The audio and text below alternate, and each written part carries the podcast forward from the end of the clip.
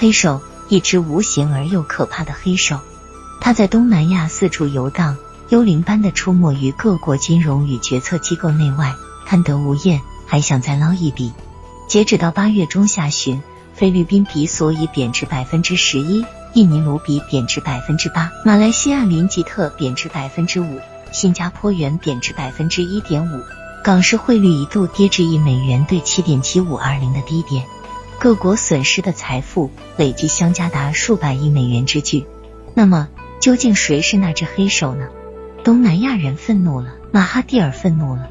一九九七年七月二十六日，马来西亚总理马哈蒂尔在研究有关东盟与美国就地区安全问题进行讲座仪式的会议之外，指名道姓的诅咒着一个人的名字——乔治·索罗斯。马哈蒂尔厉声责骂这名美国人。暗中操纵了东南亚的金融危机，从而使当地的货币贬值。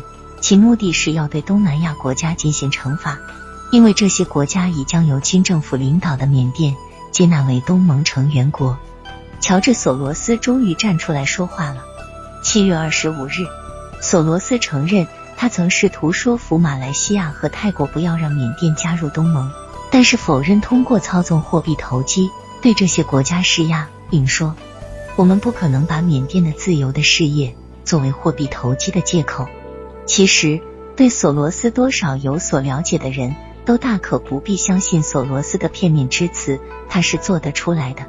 这个人既是一位金融天才，又是一位自诩具有思想的人。索罗斯来了，他终于来了，来到了我们每一位亚洲人的身边。小心，看住你的钱包。